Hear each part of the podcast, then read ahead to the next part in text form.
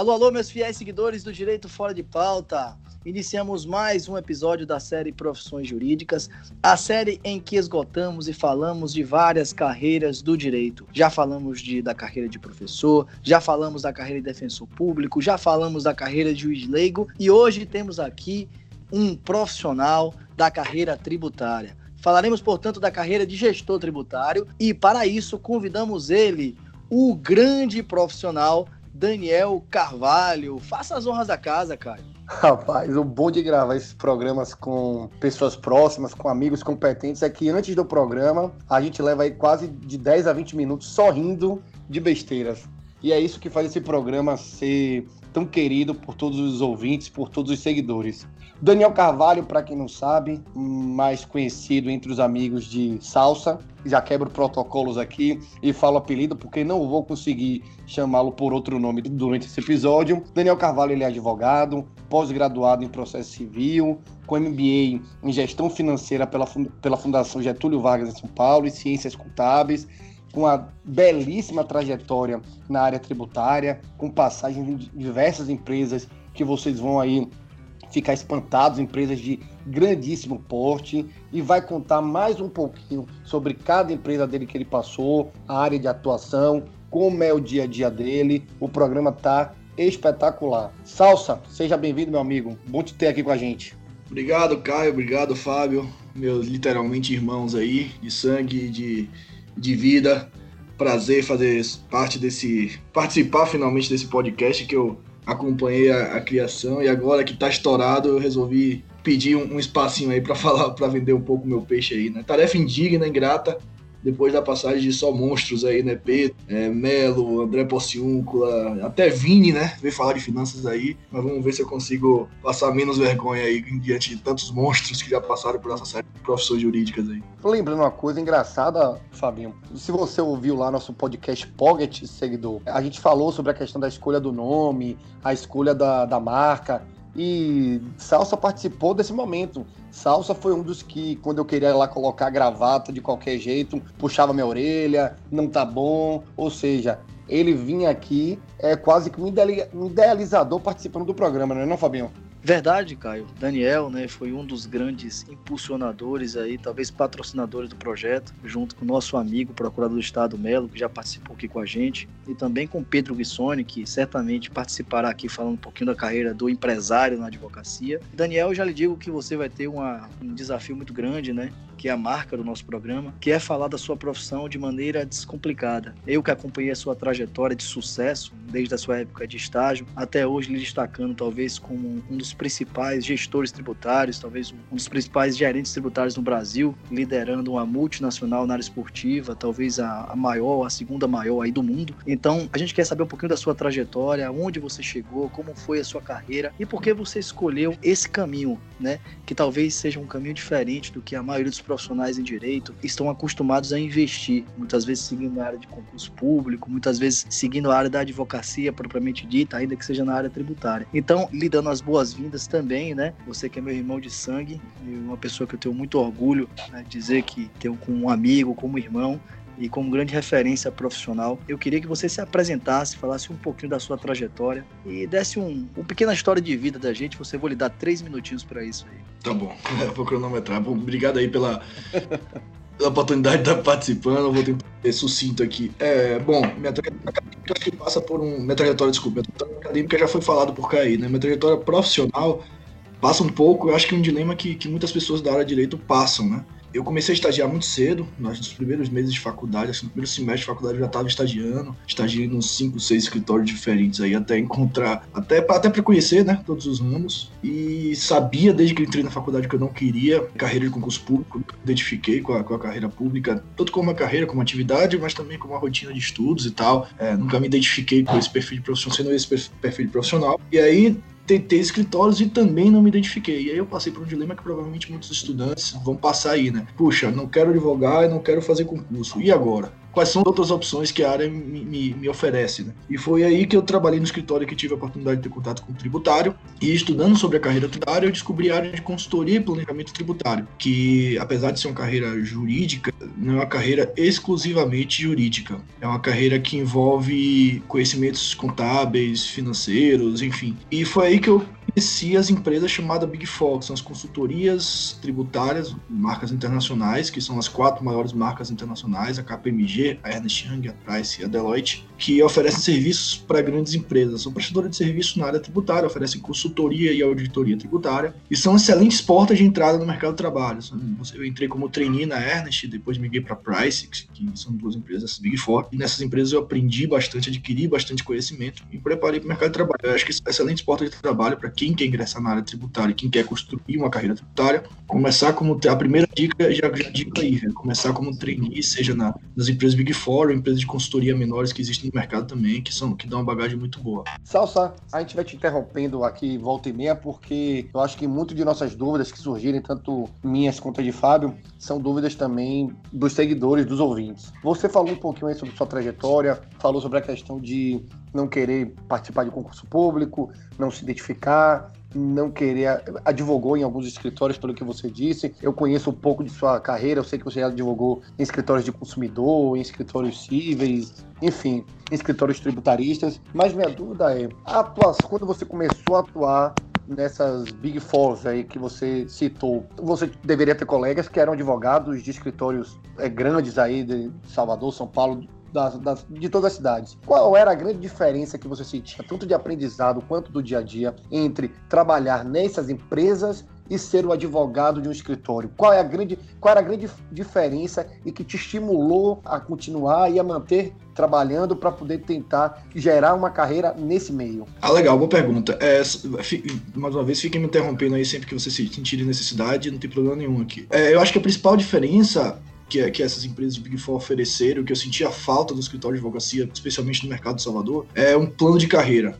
É você se enxergar norte, enxergar próximos passos. Enxergar que hoje eu sou trainee, mas amanhã eu vou ser assistente, que eu vou poder ser, vou virar um sênior e vou construir uma carreira. Ou seja, é uma oportunidade, ele me ofereceu uma oportunidade de carreira. Isso, isso para mim foi bastante relevante. Além disso, a, a rotina, a realidade é, é, bem, é bem diferente, é bem peculiar. De rotina de escritório, de fórum, de conversar com o juiz, de conversar com o é muito mais dentro de empresas. É você prestando assessoria dentro do dia a dia, ou seja, você fica alocado dentro das empresas. Então é uma realidade muito, muito próxima das empresas e mais distante do escritório. Daniel estava ouvindo a sua trajetória aqui e eu que acompanhei, na verdade, a sua trajetória desde o estágio, né? Nos primeiros semestres de faculdade, me formei um pouquinho antes de você e fui observando a sua trajetória profissional. Na verdade, é uma pessoa sempre muito dedicada no direito e tal. E vi que você passou por várias áreas, né? Você logo nos primeiros semestres já começou estagiando e passou pela área previdenciária, passou pela área de família, passou pela área civil, passou pela área trabalhista e você era um profissional que sempre tinha destaque. Ainda quanto estagiário, você tinha destaque, mas sempre falava da sua desilusão né, com essa carreira do advogado em si, dessa militância em fórum. Então, eu, eu já enxergava em você uma outra vertente mas não sabia ainda dizer o que meu irmão iria seguir. E eu apostava muito que você seguiria carreira pública, né? Que você faria um concurso público, até pela sua inteligência e tal. Mas de repente você foi migrando para uma área que até para mim, naquela época, era desconhecida. Que enquanto eu tinha migrado para uma área acadêmica, talvez estudando, né, fazendo meu curso de extensão, você já estava entrando aí numa, numa área de consultoria. E aí você falou muito bem da Big Four. E para quem entrar, quem está nos ouvindo, é bom até que se diga que essa Big Four não é uma carreira específica do profissional em direito. É uma carreira, na verdade, Daniel, me corrija se eu estiver errado, que abrange várias áreas, né? Então você, enquanto advogado, é, enquanto consultor tributário, acho que teve na sua companhia nessas empresas, você trabalhou em duas, né? Dessas quatro grandes empresas que você citou, você teve a companhia de profissional de outras áreas. Você citou que você começou sua trajetória jurídica como trainee na Ernest e logo em seguida deu um salto como consultor na Price. Na, explica pra gente, na verdade, o que é essa função de trainee.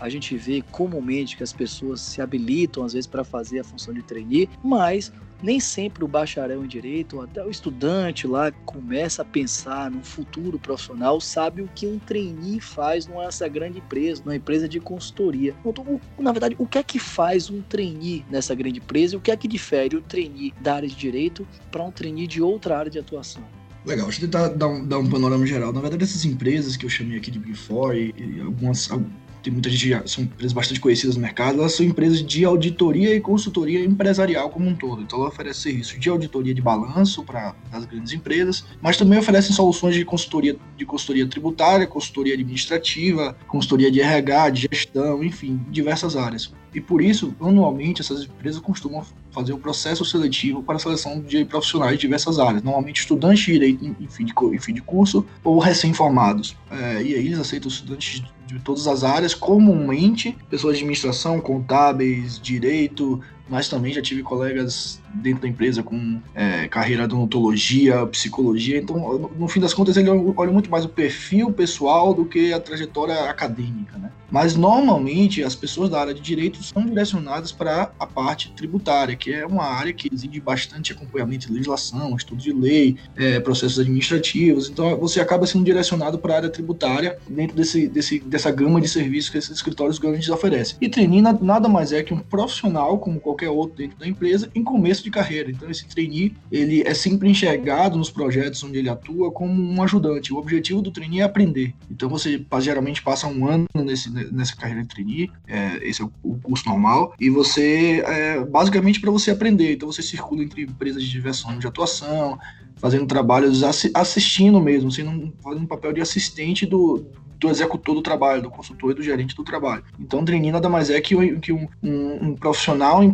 em, começo de carreira. Ele é, é, onde ele é forjado como profissional com, na área de trainee. Então, ele começa a ter experiência com os primeiros documentos, as primeiras impressões do trabalho, dia a dia, ferramentas é, tecnológicas que antes você não tinha acesso, porque você nunca viveu aquele mundo antes. Enfim, é, em resumo, é isso. É assim que, que esses Big Fours atuam. Salsa, interessantíssimo sua, suas colocações. É até engraçado porque até mesmo que convivo tinha dificuldade de entender exatamente como você trabalhava. Mas vamos prosseguir. A pessoa chegou lá em uma dessas empresas, se tornou trainee, realizou um bom trabalho, se mostrou capacitada. E aí, quais são os próximos passos? Como é que ela continua caminhando aí dentro de uma empresa dessa? A carreira dentro da Big Four é uma possibilidade. Quando você entra na, na, na carreira de Big Four, geralmente o primeiro objetivo do trainee é virar sócio da, da, da, empresa, virar sócio da consultoria. Eles têm uma carreira planejada para você dizer. Aí cada, cada Big Four tem uma estrutura de carreira desenhada, mas ela oscila basicamente entre trainee, assistente, consultor, supervisor, gerente, gerente sênior, diretor, até virar sócio. Não existe um número de anos dentro de, dentro de cada existe dentro de cada empresa um padrão, determinadas empresas você fica sênior como três anos, em outras você fica assistente como quatro, quatro anos. Eles têm, eles têm planos de carreira bem similares, mas não são exatamente iguais. Mas o plano de carreira dentro da empresa de Big Four é sempre virar sócio um dia. Esse é sempre o objetivo máximo se você quiser fazer carreira dentro da Big Four. Ótimo, Daniel. É, é essa tipo de visão que realmente a gente espera, né? Que é ouvir, inclusive passar para os nossos ouvintes, né? Como eu disse, pessoas ainda que talvez estão em formação na área jurídica. Mas o que a gente observa também é que as pessoas que entram nessas, nessa carreira, na verdade, de consultoria, tanto na Big Four como outras pequenas, na verdade só citou quatro, mas existem outras empresas dessa, elas utilizam às vezes as empresas como degrau para de repente alçarem voo e galgarem outras posições profissionais. Então, muitas pessoas entram nessas empresas para, de repente, assumir uma área tributária de uma grande empresa e tal. E eu vi na sua trajetória que, por conta do seu destaque, então, de logo você saiu da trajetória de trainee, já ingressou na Price como consultor e depois já alçou já saiu, né, para uma grande empresa. Como é que foi isso aí? Primeiro, é um ponto importante é que as Big Four elas são empresas multinacionais, né? Ela tem no mundo todo, assim, algumas empresas, algumas delas são inglesas, são americanas, outras são europeias, assim, enfim, holandesas, assim, enfim. É, o ponto é, é, elas têm, você tem uma possibilidade de mobilidade tanto para dentro do Brasil como para fora. Acho que para nossa área jurídica tributária, a mobilidade para fora é um pouco mais difícil, até porque a gente trata de legislação e tudo mais mas é uma possibilidade. Mas a, o deslocamento dentro do Brasil, para você ir para polos maiores, como São Paulo, como Rio, são realidades muito próximas. Acho, que até a gente costuma dizer dentro da consultoria que são consequências naturais da carreira. Que uma hora você vai ter que ir para São Paulo. A gente sempre, sempre fala isso quando está dentro da carreira. E quando eu entrei na carreira de, de, de, das Big Four, nunca pensei em sair, ah, vou entrar para degrau. Já dificilmente quem entra, entra pensando nisso. Aí vai de perfil de cada um. Tem gente que tem um perfil de construir carreira dentro da Big Four e tem gente que tem perfil de, de, de migrar para empresa. Quem costuma ficar carreira dentro da Big Four é porque você chega em determinado grau da carreira que você começa a, a, a adquirir novas responsabilidades. Primeiro, de gerir, gerir equipe e segundo, de vender. Você, tem, você é um vendedor de serviço, sua empresa presta serviço, você tem que realizar essa venda. E aí tem muita gente que tem esse perfil, e, e notadamente era meu caso. Eu não tinha o perfil de fazer venda, de bater na porta de empresa para oferecer os serviços que eu prestava e tal. Eu sempre fui um cara muito mais de executar e planejar as atividades, então eu acabei sentindo necessidade de sair um pouco da consultoria e mudar um pouco do enfoque do meu trabalho. E na consultoria você acaba fazendo trabalhos curtos. Você vai ali fazer uma empresa, um trabalho de consultoria para a empresa, você fica 15 dias, dois meses, três meses e sai. E dentro da empresa eu imaginava que você ia fazer trabalhos mais duradouros. Você vai fazer uma estrutura tributária na empresa e vai ver os resultados daquela estrutura se realizar ao longo do tempo. E tem necessidade dessas duas coisas ao mesmo tempo. A primeira necessidade de mudar para São Paulo, porque São Paulo é um mercado de trabalho absurdo, e aí, vamos pensar aí, todas as empresas que um dia se estruturam um pouco mais, elas acabam vindo para São Paulo, porque aqui que estão os bancos, aqui que estão os escritórios de advocacia, aqui, aqui que tudo acontece, um monte de dinheiro movimenta bastante. Então, apesar de da Bahia estar crescendo, está, a gente vê algumas empresas se estabelecendo na Bahia, acaba sendo uma tendência natural a mudança para São Paulo. Então, foi a primeira necessidade que eu tive, e a segunda necessidade foi sentir o resultado dos meus trabalhos no longo prazo maior. E aí, comecei a, a sentir um aumento de algumas empresas interessadas num profissional como o meu. Então, eu comecei a receber alguns contatos através de, de LinkedIn, de, de redes sociais profissionais. Tem LinkedIn, tem Indeed, tem algumas redes sociais que oferecem. É como se fossem redes sociais. Acho que vocês devem ter LinkedIn, acho que a maioria dos seus ouvintes aí devem ter. Quem não tem, aconselho que faça, independente da carreira que vai seguir. Porque é uma rede social que é como se fosse o espelho do seu currículo. E aí você, lá você basicamente anuncia seus movimentos profissionais. Agora, Celso, é, vamos puxar rapidinho, já que a gente está levando sua trajetória, a gente já falou de você como trainee, já falou de você galgando voos maiores dentro dessas Big Four. E aí chega o momento de você partir para São Paulo. Pessoalmente falando, você já esperava isso? Entendo, né? Eu imagino, por seu grande centro. Mas vamos ser um pouco do lado profissional, porque eu acho também isso importante para o advogado iniciante, ou até para o advogado já competente que está dentro dessas empresas. É muito difícil você sair, você se acostumar com, uma outra cidade. Como é que foi isso do seu lado pessoal, essa mudança de endereço pelo trabalho? Quando você entra na Big Four, você começa a viver esse ambiente corporativo, esse ambiente de grandes empresas que estão que envolvidas no, no mundo de Big Four, você acaba vendo que, que enxergando São Paulo como um futuro próximo, como uma possibilidade que se você quiser dar passos maiores, você cedo ou vai ter que vir. Então não vou dizer para você que eu quis desde o começo, mas eu me acostumei com a ideia. Com o tempo que foi que foi surgindo a necessidade, que eu fui vendo que pô, é isso mesmo, eu fui me acostumando com a ideia e acabei que abracei, assim, comecei a vir bastante para São Paulo pela Price para atender clientes aqui em São Paulo. Então comecei durante dois, três meses, ficava aqui em São Paulo durante 15 dias, voltava para Salvador, viagem, via... É, um parêntese, atividade Big Four, especialmente das empresas do Nordeste, é, viajam muito, porque a gente atende diversos estados, então você acaba tendo uma rotina de viagem muito cansativa, mas que faz parte, o trabalho é bem puxado no começo, você trabalha muitas horas, é, é um período, período de, de, grande agradecimento. Então, quando, quando eu comecei a vir para São Paulo bastante, eu comecei a desmistificar o que a gente pensa de São Paulo. Pô, São Paulo, aquela megalópole, será que ninguém, ninguém ama ninguém, ninguém conhece ninguém, cada um é mundo? e aí você percebe, quando você começa, comecei a vir a, a trabalho para ficar uma semana, para ficar duas, depois para ficar um mês, eu comecei a enxergar em São Paulo alguns refúgios que, pô, não dá pra morar em São Paulo. Tipo assim, lugares que o pessoal baiano da Bahia se encontra pra assistir os jogos do Bahia, você sabe quanto eu sou fanático. É, o, o, futebol, que tem os, os, amigos de São Paulo acabam se encontrando, a gente vai se aglomerando, a possibilidade de bares, de restaurantes que tem aqui em São Paulo, acho que se compara com duas cidades no mundo. Então, você acaba vendo é, os prós de você morar numa cidade como São Paulo, né? Então, comecei a me acostumar com a ideia, e aí, como eu tava falando na parte do LinkedIn, eu comecei a receber umas, umas sondagens no LinkedIn dos headhunters querendo saber um pouco mais de mim, ouvir um pouco mais da trajetória, comecei a receber uns contatos e tal. E aí que começaram, começaram a surgir os primeiros contatos. Essa questão, Daniel, uma coisa inclusive que eu ia te perguntar, foi bom você ter falado, a questão do Red Hunter. Porque é uma, na verdade, uma expressão e uma profissão que muitos não conhecem. Na verdade, muitos que nos ouvem pela primeira vez não sabem para que funciona. É, o Red Hunter, para quem não sabe, é aqueles profissionais que trabalham procurando, na verdade, grandes profissionais no mercado, com grandes habilitações, né, com grandes capacidades para grandes empresas. E existe o Red headhunter que trabalha de forma ativa, não é isso? Que busca o profissional de acordo com o currículo dele, geralmente cadastrado no LinkedIn, mas também existe a possibilidade daquele profissional buscar o de headhunter para ter alocação no mercado, né? Se ele se apresenta ao headhunter para que o headhunter então busque talvez a empresa que tem o perfil dele, não é isso? Não é assim que funciona? É, exatamente. É, existe o profissional de headhunter normalmente a, a forma geral ele é contratado pelas empresas para buscar profissionais para ocupar determinadas vagas. Então, se uma, uma determinada empresa tem uma vaga de diretor jurídico, digamos assim, ela aí vai contratar o headhunter, vai dizer o perfil que eles querem, ó, eu quero o cara que fale inglês, que seja formado direito, que tenha tido essa essa experiência profissional, essa essa experiência acadêmica, e o headhunter vai atrás, e aí o headhunter utiliza as ferramentas que ele tem, LinkedIn, e contatos, e aí ele, ele utiliza a rede dele para ir atrás do profissional. E tem também o headhunter ativo, que é o profissional que quer se realocar no mercado, que a gente chama de replacement, ele procura o, o headhunter para dizer para o headhunter o seguinte: eu estou sem, sou desempregado, é, estou querendo mudar de profissão, eu sou advogado, mas eu quero virar um consultor tributário, preciso me alocar numa empresa tal. E ele vai mapear as empresas que estão procurando vagas parecidas e fazer o match dessas duas, desses dois desejos, né, do profissional e da empresa. Então, o headhunter é basicamente um caça-talentos, assim, é, é, um, é, um, é um cara que vai casar a vaga com o profissional. Eu adorei essa expressão, dar um match com a empresa, né, cara?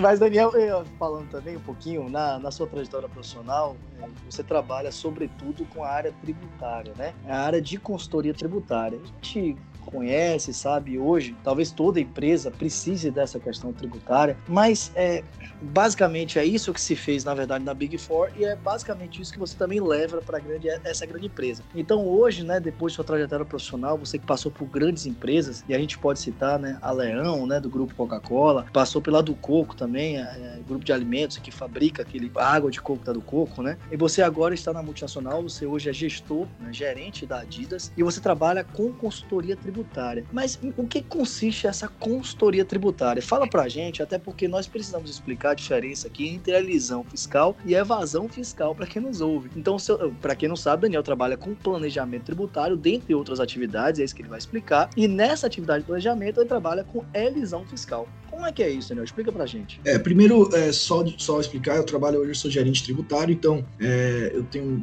apesar de, de eu ser o gerente gestor tributário, a equipe tributária da empresa não, não é só uma pessoa. É, tem empresa, já trabalhei em empresa que tinham mais de 25 pessoas na área tributária, pra você ideia, na equipe. Então, hoje eu a área tributária das empresas basicamente atua com três grandes frentes. Uma frente é a parte, a parte de contencioso, a parte de compliance e a parte de planejamento. A parte de compliance é basicamente o trabalho preventivo, é o trabalho anterior que você faz para cumprir a legislação. É todo o trabalho que você faz para emitir nota fiscal direitinho, para saber que você destacou os impostos na operação que tem que destacar, que você pagou, calculou o imposto de renda da forma correta. A segunda parte da área tributária dentro de uma empresa é a parte do planejamento tributário, que é você planejar as atividades da empresa de forma a você pagar menor carga tributária possível. E aí é, é, é, que vai entrar o conceito de elisão e evasão, que a gente vai falar mais, que eu vou falar mais um pouquinho. E a terceira parte é a parte do contencioso tributário mesmo, que é a comparação, atender fiscal, receber notificação, preparar documentação quando o fiscal bate na sua porta. Então, são esses três pilares. É, a gente estava falando do conceito de elisão, evasão, e é engraçado porque agora existe até um terceiro conceito chamado elusão fiscal. É engraçado. É, evasão é, é, o termo que a gente ouve, é mais pejorativo, né? Evasão fiscal nada mais é do que você não pagar imposto. Então, é sempre quando ocorre o fato gerador do imposto, você tem a obrigação de pagar e você simplesmente não paga. Então, é, quando você entra na, um exemplo bem corriqueiro aí, bem próximo da nossa realidade, é quando você entra, passa pela alfândega aqui do, de São Paulo, no aeroporto de Guarulhos, Caio mesmo que vive lá em Miami, volta e meia, volta de cheio de responde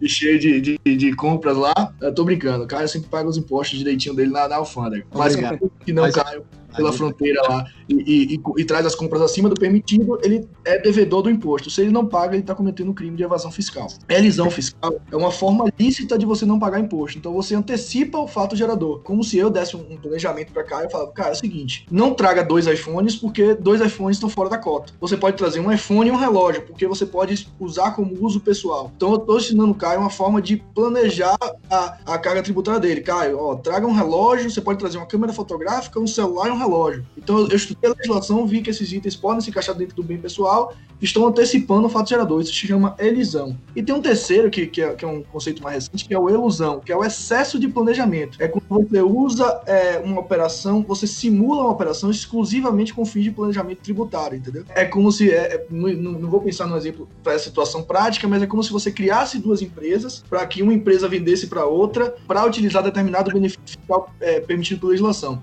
Se é, essas empresas não tiverem um propósito negocial de existirem, elas forem criadas exclusivamente para os fins de, de não pagar o imposto, de pagar menos imposto, isso se chama o que é o excesso de planejamento. Então a gente trabalha muito dentro desse, dessas três, desses três conceitos dentro da empresa. Planejando para antecipar fatos geradores não acontecerem, o, o MICE, que é cumprindo com todas as exigências da legislação da área tributária, e a terceira parte, que é não dá para evitar atender o contencioso, porque é impossível cumprir tudo que a legislação brasileira exige. Acredite, as empresas já trabalham nenhuma 100% porque é muito difícil. É, e essa parte do contencioso, basicamente, com autuações de auto-infração, questão mais judicial, como é que funciona essa questão? É, dentro da, da, empresa, né, a gente faz geralmente a primeira abordagem, então o fiscal bate na empresa, ah, eu quero pedir essa documentação, quero ver as notas fiscais emitidas no mês tal, quero ver seu livro de apuração, quero ver seu balanço. Então a gente geralmente faz a primeira abordagem com a empresa com a gente, a gente atende os fiscais, reporta para ele o que é que, que, que, é que a gente faz e tal, mostrando para ele um pouco das atividades da empresa. E a gente faz essa primeira abordagem. Se for auto de infração relativamente simples, a gente mesmo responde internamente, a gente conduz o auto de infração internamente mesmo. Para auto de infração geralmente administrativos, a gente não costuma, não é necessária, necessariamente precisa ter OAB. Geralmente o representante legal da empresa pode responder às autuações administrativas. Mas um advogado formado, justamente essa é a importância de um advogado na função. Não é uma função exclusiva do advogado, mas é muito importante ter um advogado para casos como esse. E aí, é, a partir da complexidade do caso, do tamanho do caso, a gente direciona para o escritório de advocacia fazer a defesa do auto de infração ou fazer a, a processo jurídico, processo judicial que seja, que seja cabível no caso. Interessantíssimo aí.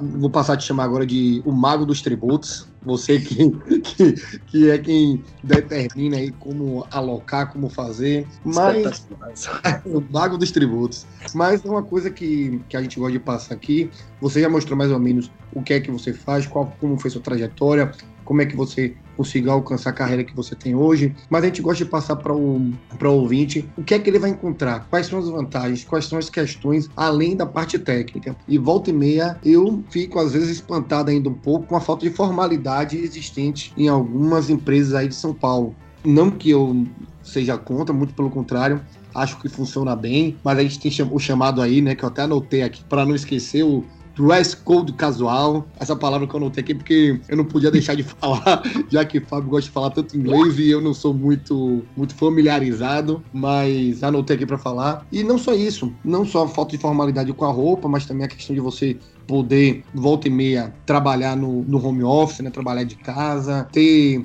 aí benefícios em escritórios de advocacia você não consegue normalmente. Então fala um pouco pra gente isso ajuda, isso faz render mais. Como é que tem sido visto isso aí em São Paulo e até nas, nas grandes metrópoles? Como é que você entende que isso pode fazer com que o profissional se veja valorizado e dê isso de retorno para a empresa? Eu tenho certeza, Daniel, antes de você responder a pergunta, que Caio colocou com as palavras-chave. Não, eu vou falar do dress code, eu vou falar home office. Eu, eu, eu conheço ele. Ô, Fábio, depois que você, no programa de, de Vini, no programa de investimento, você me lançou um. Eu não lembro o termo você me lançou um termo em inglês, eu fiquei, eu falei, rapaz, algum termo em inglês eu vou ter que usar em algum programa. Aí eu utilizei Foi agora o Dress Code. Return on Investment. Exatamente. Exatamente. Eu, eu, eu, tinha certeza que ele tinha, ele tinha colocado as palavras-chave. Você, eu vou falar de dress code, mas realmente, cara, essa foi realmente, Daniel, isso é, é, muito interessante que você fale pra gente. É, você trabalha hoje na multinacional, na empresa esportiva, e chama muita atenção, né? Porque você é um advogado, se espera uma formalidade na vestimenta, e de repente, né, existe todo aquele dress code casual, em que hoje na empresa, na multinacional, se permite que o, o empregado, o colaborador, ele trabalhe da maneira que for mais confortável, e isso gera um rendimento. Então, as grandes empresas têm adotado, não é só na Adidas, né? Várias empresas hoje na Heineken, na Heineken, outras empresas têm adotado isso e às vezes pode chocar, né, à primeira vista, porque se espera de um advogado talvez uma formalidade é muito grande na vestimenta, no uso de terno e gravata, né? E a gente assiste séries, suítes, entre outras séries que apresentam, né, profissionais dessa, dessa maneira e a gente vê um profissional da sua magnitude, né, da sua amplitude profissional e sobretudo assim, né, é verdade, né, sobretudo profissional, hoje conhecido, é um dos maiores direitos tributários no Brasil hoje, sem dúvida nenhuma. E também, sem dúvida nenhuma, né, com um grande hoje rendimento, né, cara, investimento financeiro hoje acumulado aí com eu tão tenho pouca idade. na cabeça, mas eu não posso abrir não, porque eu tenho um sigilo. Então fala um pouquinho disso aí, Daniel. Como é que funciona essa, essa questão na, na empresa, já descontraindo um pouquinho, já que você falou de forma brilhante da sua trajetória, inclusive falando e explicando, dando uma aula aí nos conceitos de elisão fiscal, evasão fiscal, elusão fiscal pra gente. É, bom, é, na verdade assim, hoje eu trabalho na Adidas, né? A Adidas tem, é um ambiente, é uma empresa esportiva, então um ambiente corporativo, as empresas costumam imprimir a marca, a identidade de trabalho delas dentro do, do escritório de trabalho, né? Isso é muito comum a gente ver. Eu trabalhei já na Leão, então a, a na Coca-Cola tem bastante identidade visual da Coca-Cola, as propagandas da marca, os produtos expostos lá pra gente ver o dia todo. A empresa gosta de passar para os usuários, que são os primeiros consumidores da marca, os, os funcionários, é, um pouco da identidade dela. Na Adidas não, não poderia ser diferente, é empresa esportiva, então por isso mesmo o ambiente é bem descontraído, eu vou trabalhar de camiseta, jeans, quando tá frio, quando tá calor, eu vou de bermuda, tênis todo dia. Porque assim, é, isso é um pouco da realidade da empresa da Adidas. Cada vez mais as empresas de São Paulo é um pouco do, do, do, do que recebe essas primeiras novidades aqui no Brasil, justamente porque por ser onde a, onde a sede das multinacionais se instalam aqui no Brasil, ela acaba tem, aumentando bastante esse conceito de informalidade no ambiente de trabalho. E aí tem o dress code casual, das empresas que tem aqui, além de escritórios coloridos, com, com videogame, com televisões espalhadas pelo escritório, com ambientes de descompressão, que eles chamam, né, com redes, com sofás, para você, é, entre um ter uma reunião e outro, você dar uma descansada. Eles entendem que isso aumenta, tem estudos que, que, que mostram que isso aumenta a produtividade do profissional. É, o home office. Hoje a Adidas oferece é, quase, quase um mês, é, na Adidas hoje são 25 dias para direito de licença paternidade. Então, é, são esses pequenos benefícios que as empresas têm dado porque entendem que tá mudando um pouquinho aquele conceito e outra. Aqui em São Paulo, como tem uma rotatividade profissional muito grande, muitas empresas no mercado, é, a gente vive uma realidade um pouco diferente do resto do mercado de trabalho a gente sabe disso. É, é um ambiente muito mais de retenção dos bons profissionais do que de, de procura de trabalho. Então, quando você, você precisa reter os bons profissionais. Então, às vezes, o cara não tem condições de dar um salário muito alto ao profissional e a forma de ele reter o profissional é oferecer condições que o profissional renda melhor e que consiga descomprimir é, o conceito de, de, de, de não, não ter aquelas longas jornadas de trabalho, que cada vez diminuído isso, as empresas têm exigido cada vez mais que você não, não saia muito tarde do trabalho. Essa, isso é uma realidade que algumas empresas têm se adaptando e estão puxando as outras. Eu acho que a tendência é cada vez mais, como vocês falaram da Heineken, que anunciou hoje no LinkedIn, eu vi um comunicado, eles liberaram bermuda todos os dias durante o verão, então na Coca-Cola já era uma realidade, na Adidas é uma realidade, então é, a Braskem é uma outra empresa que também já tem alguns, alguns setores já, já atuam, então é uma realidade de mercado. Eu acho que tá todo mundo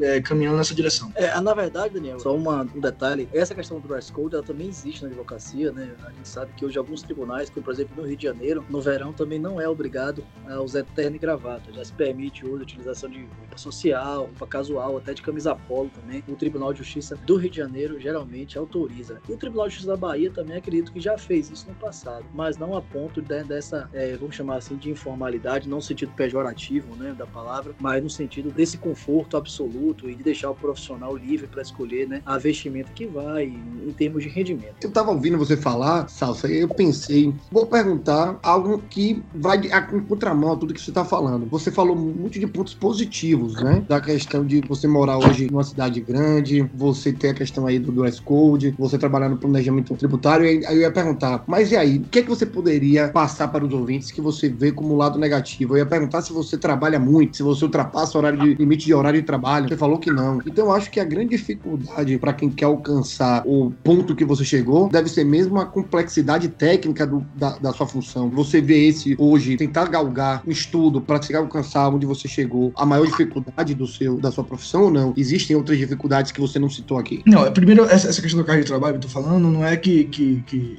eu não tenho, tenho uma carga de trabalho tranquila, leve pelo contrário, o ambiente de São Paulo, o de São Paulo é muito maçante, isso tem diminuído um pouco, não quero dizer que, que, que é tranquila nem para mim, nem para a maioria das empresas. A realidade ainda não é essa, eu tô falando que estamos caminhando para... É, eu acho que o, o começo da carreira tributária é muito difícil, a fase de trainee. A fase de trainee, é, a carreira de trainee é uma carreira, especialmente dessas Big Fours, é uma carreira muito lenta no começo, então os seus primeiros passos são muito demorados. Você não tem uma, um crescimento rápido e a gente está tá lidando com a geração cada vez mais nova, querendo crescer rápido rápido na carreira. Isso no começo era uma carreira lenta. Esse é um, é um ponto. E a mudança para São Paulo em si tem uma série de, de contras, né? De, de, estar longe da família, de, de, de estar longe da, dos seus amigos, de perder uma série de eventos sociais, enfim, todas as complexidades que exigem morar em outro estado. Além de você ser diferente do escritório de advocacia, além de, ser escritório de advocacia que você é sócio, com, na realidade sócio, você é dono do seu próprio negócio. Você como funcionário, você como gerente tributário, você como gestor na sua área, você é um funcionário de empresa. Então você todo, tem, tem todos os riscos de um empregado, né? Você amanhã ou depois, a sua empresa pode passar por alguma dificuldade e a área tributária às vezes é uma área estratégica não tão visada, enfim, e pode acontecer de você de você ter que procurar outra coisa. Então isso é uma, é uma coisa que pode acontecer. Então esse, esse é o pró e contra. Então é, é sempre um mercado arriscado, mas é, é um mercado que eu, eu vejo muito mais prós do que contras. Bom, Daniel, interessante também essa, essa trajetória que você acabou de explanar aí, mas dúvida ainda persiste, né?